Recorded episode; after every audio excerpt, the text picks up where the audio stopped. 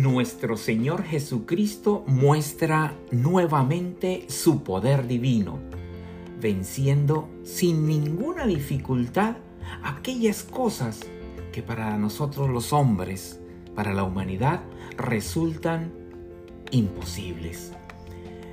Es por eso, hermanos, que tenemos la gracia hoy de adentrarnos y de profundizar el Evangelio de Marcos. En aquel tiempo, cuando Jesús regresó en la barca al otro lado del lago, se quedó en la orilla y ahí se le reunió mucha gente. Entonces se acercó uno de los jefes de la sinagoga, llamado Jairo. Al ver a Jesús, se echó a sus pies y le suplicaba con insistencia, Mi hija está agonizando ven a imponerle las manos para que se cure y viva. Jesús se fue con él y mucha gente lo seguía. Unos criados llegaron de casa del jefe de la sinagoga para decirle a éste, ya se murió tu hija, ¿para qué sigues molestando al maestro? Jesús alcanzó a oír lo que hablaban y le dijo al jefe de la sinagoga, no temas, basta que tengas fe. No permitió que lo acompañaran más que Pedro, Santiago y Juan, el hermano de Santiago. Al llegar a la casa del jefe de la sinagoga, vio Jesús el alboroto de la gente y oyó los llantos y los alaridos que daban. Entró y les dijo, ¿qué significa tanto llanto y alboroto?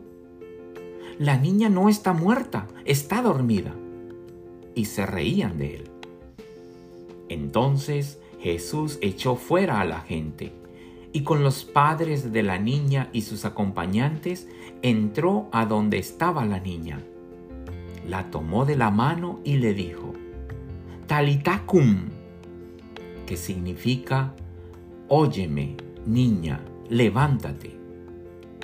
La niña que tenía 12 años, se levantó. Inmediatamente se puso a caminar. Todos se quedaron asombrados. Jesús les ordenó severamente que no lo dijeran a nadie y les mandó que le dieran de comer a la niña. Palabra del Señor. Gloria a ti, Señor Jesús. Al escuchar, hermanos, este evangelio del decimotercer eh, domingo del tiempo ordinario, vamos a ver que hay un nombre, hay un nombre propio, aparte del de Jesús. Un nombre propio que nos va a abrir el camino para esta reflexión. El nombre es Jairo. Y a este hombre hay que verle cuál es su realidad. ¿Quién era Jairo? Jairo, el jefe de la sinagoga, uno de los jefes de la sinagoga. ¿Y qué era la sinagoga? La sinagoga era el lugar donde estaban también los fariseos y aquellos repudiaban, no estaban de acuerdo con las enseñanzas del maestro. Y Quizás, no lo dice el evangelista, pero si Jairo era uno de los jefes de la sinagoga, pues seguro que estaba y hacía parte de ese grupo de los que estaban en contra de Jesús. Pero miren la realidad de este hombre. Jairo deja a un lado su rango. Hay una necesidad de su hija. ¿Y a quién acude? Al Señor, al Maestro, a Jesús, al que tanto habla la gente. Y por eso Jairo ahora es uno de los que espera ansiosamente la llegada del Maestro, la llegada del Señor. Jairo es uno de los que espera ansiosamente poder obtener la misericordia de Jesús. Y entonces Jairo empieza a tener el vencimiento de obstáculos, empieza a vencer obstáculos. Ya venció un obstáculo de que si pertenecía a, la sinagoga, como jefe, entonces él vence el obstáculo de quizás por prepotencia o por su rango, no acercarse a Jesús, que lo creían como un loco por los milagros que hacía y por las cosas que decía. Entonces él vence el obstáculo del qué dirán de él, vence el obstáculo de lo que opine la gente. Es más, tanto vence el obstáculo que llegan unos criados y se acercan a Jairo, el jefe de la sinagoga, para decirle, ya no lo molestes, ya tu hija murió. Otro obstáculo, pero Jairo vuelve a vencer el obstáculo. Vence el obstáculo de la indiferencia, vence el obstáculo de la desesperanza, vence el obstáculo de la negatividad. Sigues molestando al maestro? Pero Jesús, al oír esto, le dice a Jairo, le dice a Jairo, no temas, basta que tengas fe. Lo invita a una intimidad, a una confianza total y plena en lo que él puede hacer eh, por su hija. Jairo venciendo este obstáculo de los criados de él, continúa su cercanía al Señor. Y nos ha dicho el evangelista Marcos que Jairo se echó a los pies de Jesús, se postró a los pies de Jesús y le suplicaba insistentemente. Le suplicaba por la vida de su hija. Señor, imponle las manos para que se cure y viva. Mi hija está agonizando, Señor. Jairo venció el temor, venció el miedo. Este mismo Jairo acudiendo a Jesús para que sane a su hija, quizás no logramos imaginarnos lo difícil que, que tuvo que haber sido para él el pedirle ayuda a Jesús. A Jesús al hombre que criticaban. No fue fácil para Jairo. Quizás para algunos fue humillante de que el jefe de la sinagoga se postrara ante Jesús. Quizás eh, era ridículo para algunos, pero Él vence también ese obstáculo. Jairo, con su grupo eh, en la sinagoga, eh, veían a Jesús como un maestro, pero un maestro al cual ellos despreciaban.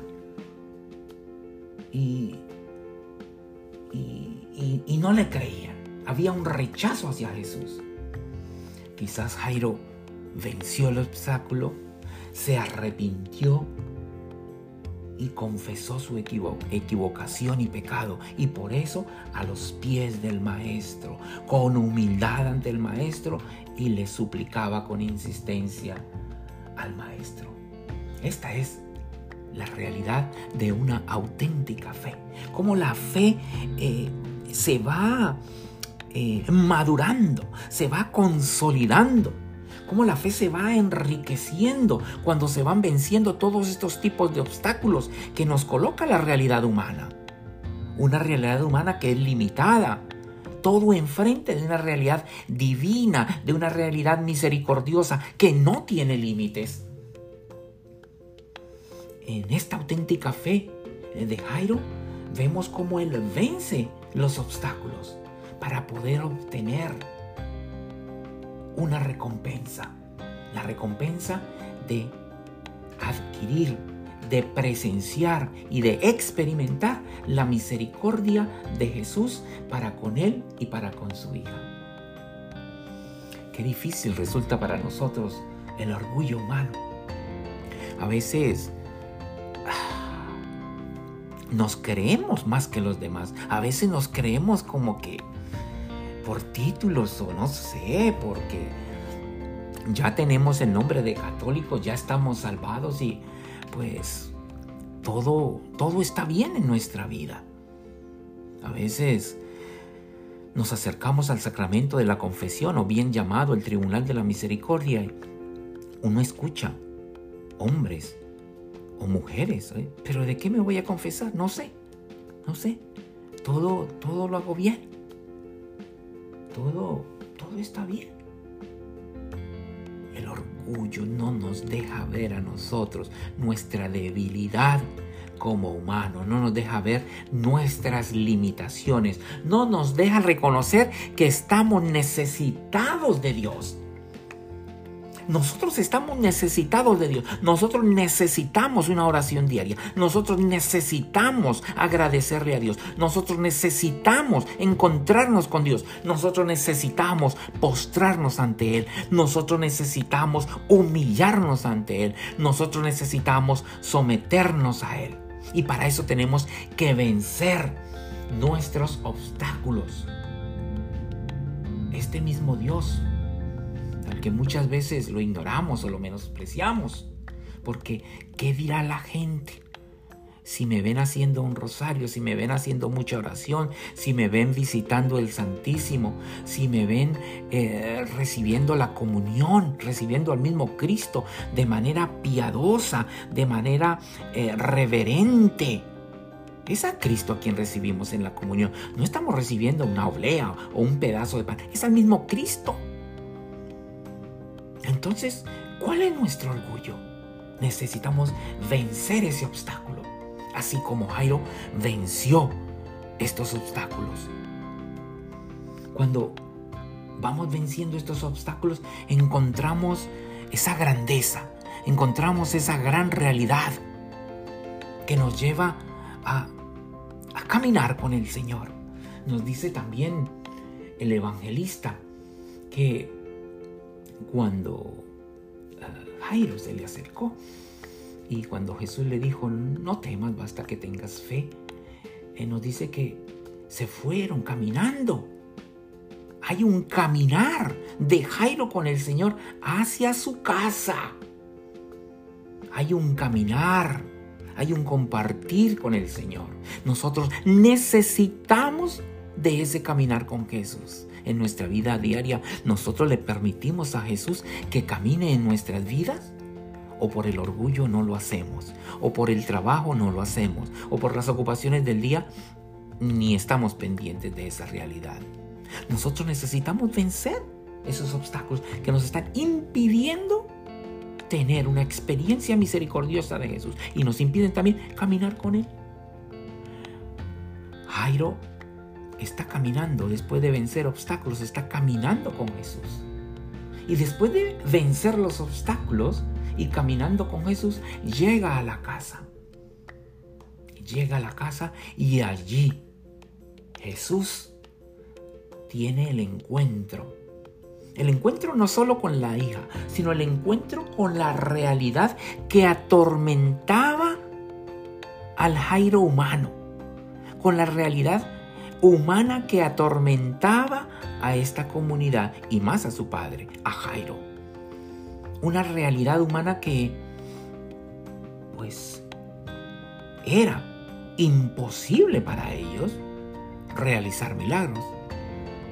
Pero llega Jesús y es Él, el que rompiendo todo paradigma, el que rompiendo todo espíritu de negatividad, el que rompiendo incluso el espíritu de burla, porque se le burlaron cuando él dijo, no, la niña está dormida y se le burlaron.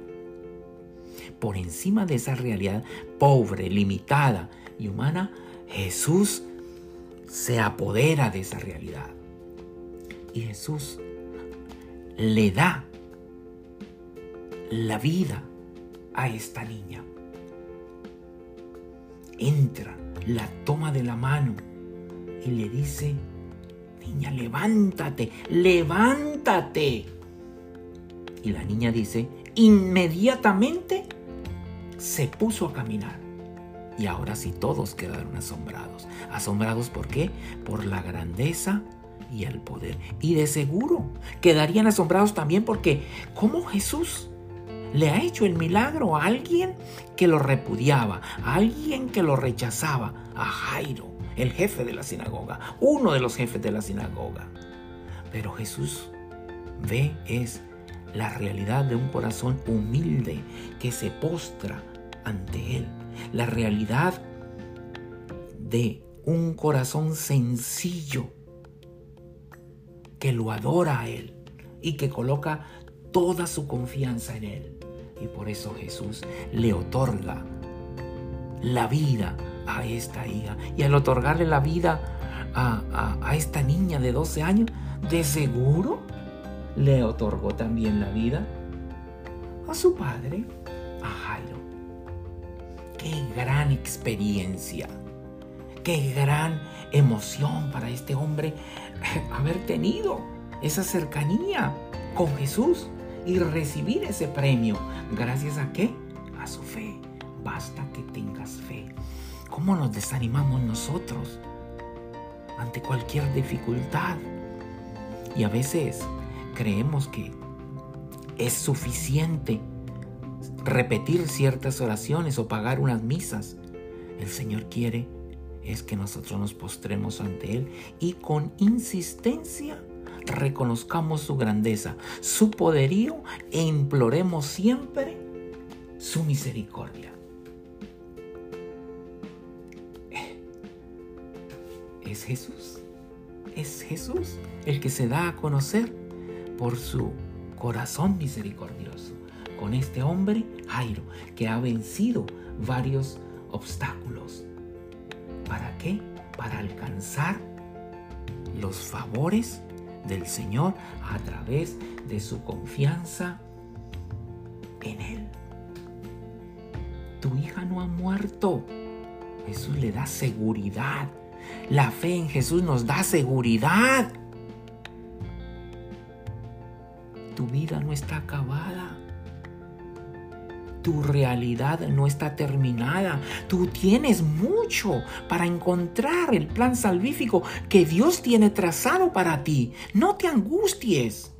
Suplica y somete tu vida al Señor. Nos angustiamos a veces por, por, por los momentos por los cuales estamos pasando no encuentro un trabajo, no tengo una relación eh, estable, eh, los hijos están creciendo, eh, se me están saliendo de las manos, vamos a confiarnos ante el Señor.